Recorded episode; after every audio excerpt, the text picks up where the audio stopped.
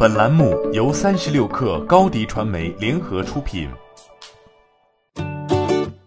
本文来自三十六氪未来汽车日报。二零一九年业绩表现强劲的狼堡汽车巨头正在加强奥迪品牌在集团中的作用。二月二十九号，大众汽车集团发布的财报显示，该公司全年销售收入较上年增长一百六十八亿欧元。约合一千二百九十四亿人民币至两千五百二十六亿欧元，约合一万九千四百六十亿人民币。财报发布同日，大众集团宣布，奥迪新任首席执行官马库斯·杜斯曼将接管集团的相关研发工作。奥迪品牌总部英格尔施塔特将成为 Car Software 部门的组织架构核心。到二零二五年，将自主研发的汽车软件份额提高至不低于百分之六十。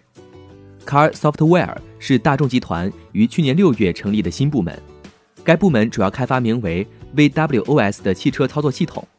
按照大众集团的规划，到2025年，该公司所有新车型都将使用 VWOS 软件平台。为了加强对奥迪品牌的管控，大众汽车集团宣布将收购奥迪品牌剩余百分之零点三六的自由流通股份，实现对奥迪品牌的百分百控股。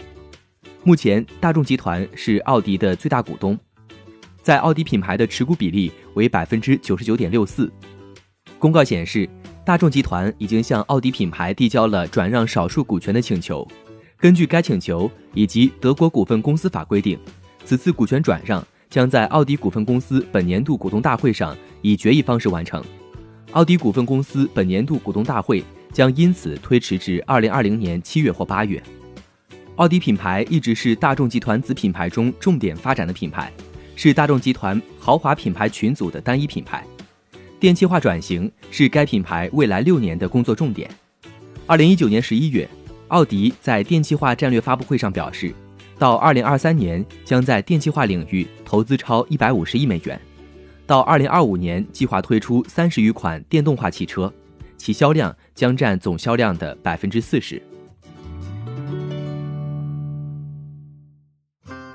欢迎添加小小客微信，xs 三六 kr，加入三十六氪粉丝群。